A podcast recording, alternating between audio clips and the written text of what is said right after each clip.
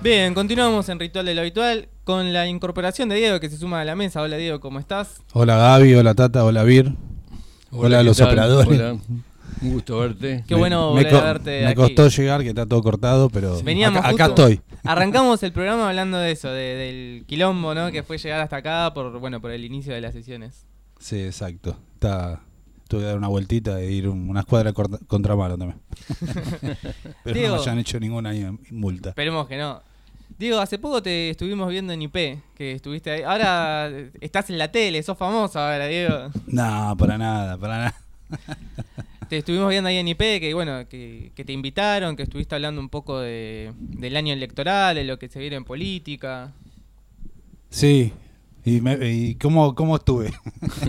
No, estuviste bárbaro. Estuve ahí E- Era lo que quería escuchar. Tenías uno, uno que te picaba este, a tu derecha, que era de- del pro agrario. Sí, Torelo, diputado nacional, sí. Y, y otro filósofo que no sé quién es, pero que parece que Jacob. vivía en otro lugar. Creo que estuvo con Dualde en la época Claro. de las manzaneras, cuando se armó todo eso. Dijo algo, Analista. habló algo de eso, me parece. Sí, lo sí. mencionó. Sí, sí, es un poco la trayectoria que escuché ahí porque me encontré con una mesa que no, no era la que esperaba. Claro. Eso Y- gracias a la producción de, de IP. Le Bueno, podés se- agradecer a la producción de IP se ve, que igual de eh, otros temas. estamos agradecidos que hayamos podido estar, Claro. así que si lo están escuchando, muchas gracias. Y bueno, sí, estuvo un poco el tema electoral se va instalando, ¿no? Incluso ahora que son la eh, que es la apertura de las sesiones de, ordinaria del Congreso que va a hablar Alberto, la expectativa está un poco ahí.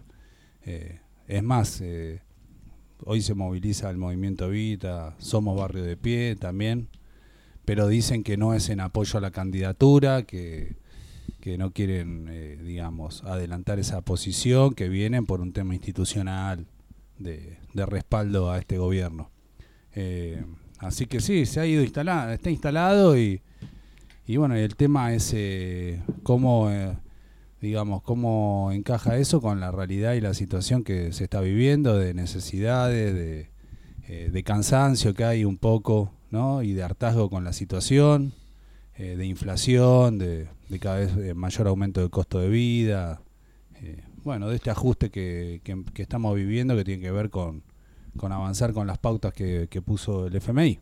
Eso me gustó de la entrevista porque metiste el, el problema de la situación económica y los problemas reales que tiene la gente, que, que tiene ahora y que lo tiene que resolver este gobierno como que sean parte de la agenda electoral.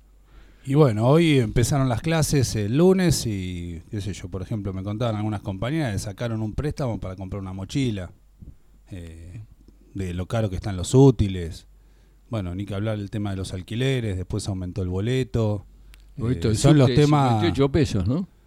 Ayer eh, hubo una conferencia de En, prensa. en septiembre, no me acuerdo si era 70 o 90 que se iba. De casi 90.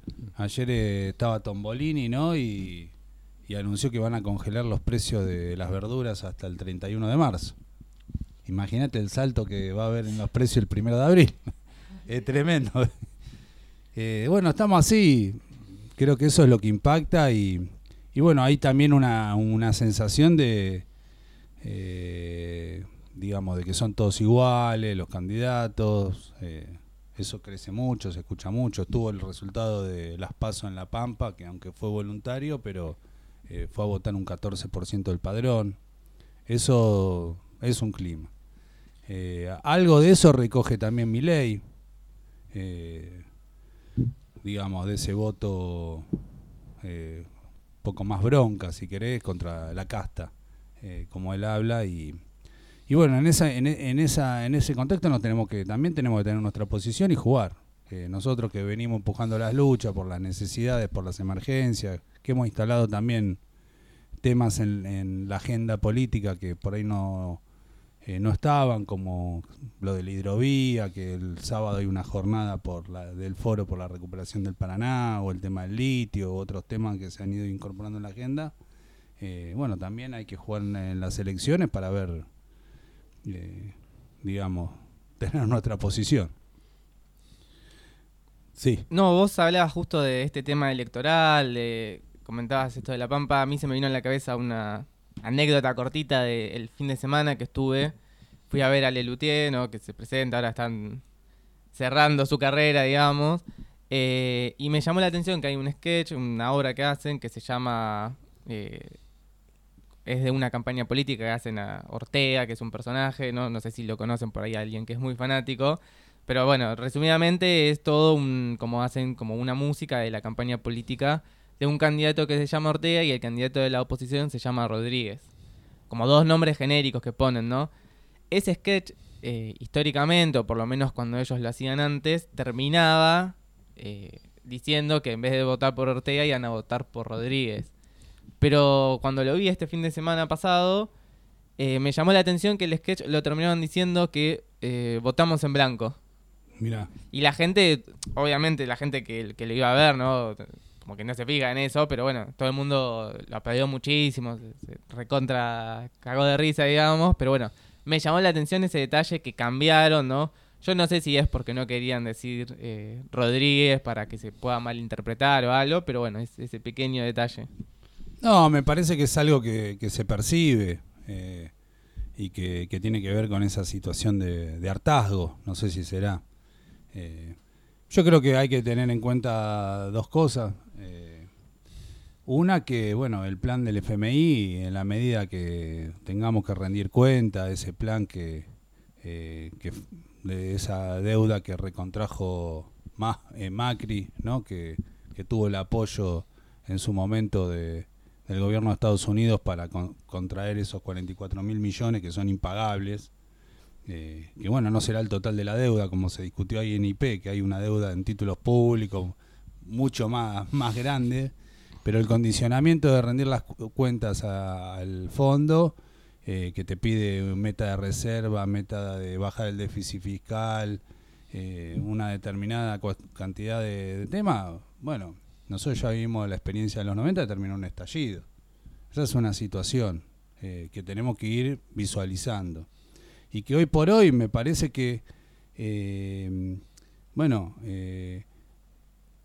creo que esto de que de, también de que no hay otra no hay alternativa también se ven que lo que te ofrece hoy no nosotros por ahí tenemos una lectura más, más más profunda pero lo que ofrece juntos por el cambio es eh, como es una carnicería Eh, entonces eh, en su momento en el 2015 Macri ganó prometiendo mintiendo primero para decir una cosa pero sobre temas que impactaban, ¿no? La de el reintegro del impuesto a la ganancia a los trabajadores, terminar con la inflación, eh, bueno, pobreza cero, digamos, más o menos estaba en esa en, en esa en ese posicionamiento. Hoy te están diciendo despido masivo, hay que ir a fondo eh, con el recorte del Estado, bueno, una cantidad de medidas que más o menos es eh, bueno es lo peor que nos puede pasar.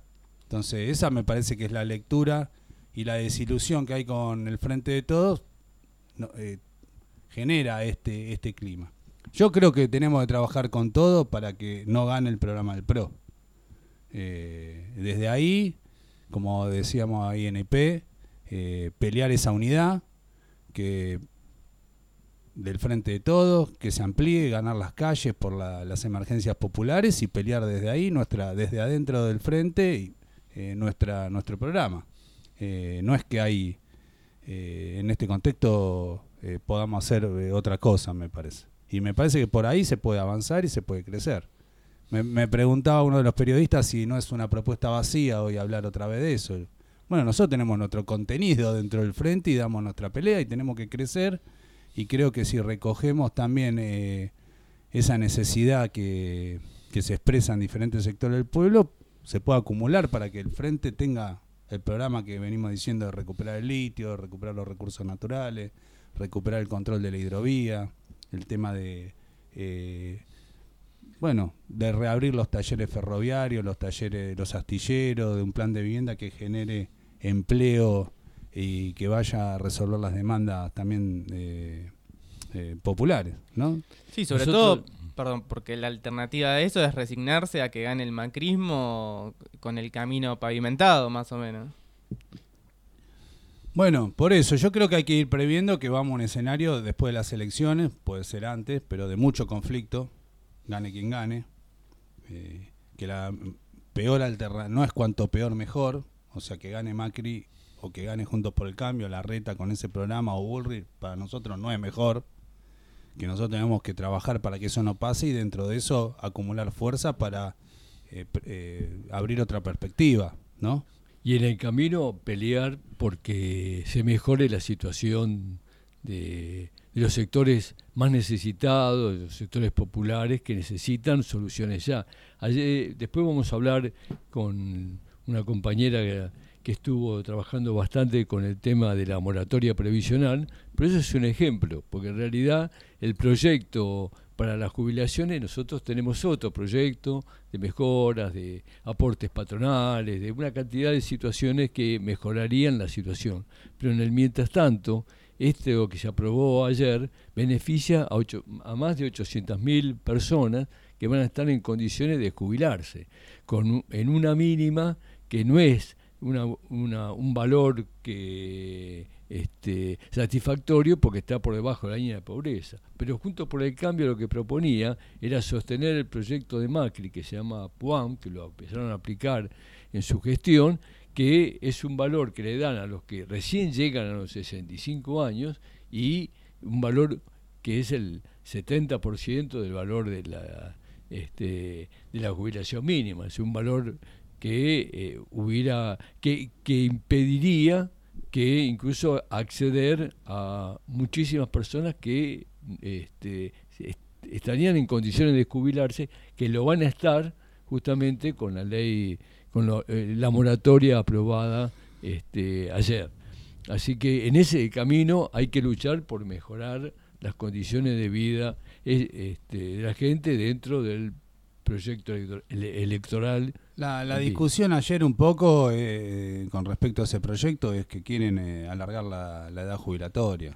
Eh, es más, si puede, la gente que no tiene aportes no la quieren jubilar, o sea, quieren retroceder en materia de derechos laborales y sociales de 70 años, que es lo que ellos atacan. Todos los beneficios y derechos sociales que trajo el peronismo y la reforma que vinieron después del 17 de octubre, ellos las quieren limpiar. ¿eh? ¿Por qué? Porque se fijan en lo que pasa en el resto de los países. Ellos dicen que no hay jubilación, no hay vacaciones. Eh, bueno, ese es el ataque. Y el ataque central que hacen eh, para poder llegar a ese objetivo, que nos lo están diciendo en la cara, eh, es sobre las organizaciones y los movimientos sociales. con lo que buscan desprestigiar a los movimientos que han estado en la calle de los 90 hasta el día de hoy. Ese es el centro del ataque y lo que, y lo que buscan es dividir eh, trabajadores pobres eh, con, otros trabajadores eh, más pobres para poder hacer pasar estos planes que no dudan aplicar la, represión si es necesario también. Bueno, ese es el, horizonte para el que tenemos que ver, prepararnos, visualizar y en, y en ese contexto para nosotros cuanto peor no es mejor. Por eso tenemos que dar la discusión, la pelea con las masas en las calles y también en las elecciones para que eh, no ganen esos planes de, derecha en nuestro país. Y, tengamos en cuenta también el contexto latinoamericano. Eh, con esto redondeo, Gaby. Dale, dale. Eh, porque así como el triunfo del Frente de Todo en el 2019 ayudó y fue parte de una nueva ola de gobiernos, podemos decirle de centro izquierda o mal llamados, no sé cómo caracterizarlo, pero ayudó a derrotar el golpe en Bolivia, ayudó también eh, con, el, con Brasil. Eh, bueno, eh, me parece que también hoy es un punto de inflexión la elección en Argentina y va a estar mirada así por todo el contexto latinoamericano, ¿no? En un mundo en guerra. Totalmente, en una guerra que ya cumplió un año recientemente, que encamina a que va a continuar, a que va a ser una guerra larga, ¿no? Y que no se sabe hasta dónde puede escalar. La verdad digo que es muy interesante, como siempre, lo que nos contás. Me parece que hay un montón de temas para charlar que vamos a seguir conversando ¿no? a lo largo del año. Está bueno para que profundicemos. Vos decías, bueno, el tema de la soberanía, lo de la hidrovía, el litio, hay un montón de temas que, que da para desarrollar. La idea es que lo podamos hacer a lo largo del año. Pero también, si nuestros oyentes quieren dejarnos un mensaje, eh, los vamos a estar leyendo también. Pueden mandarnos un mensaje de WhatsApp al 11 39 55 77 35 o también por la aplicación si nos están escuchando por ahí eh, pueden dejarnos un mensaje. Vamos a escuchar un tema ahora y enseguida continuamos con más ritual de lo habitual. Hasta luego.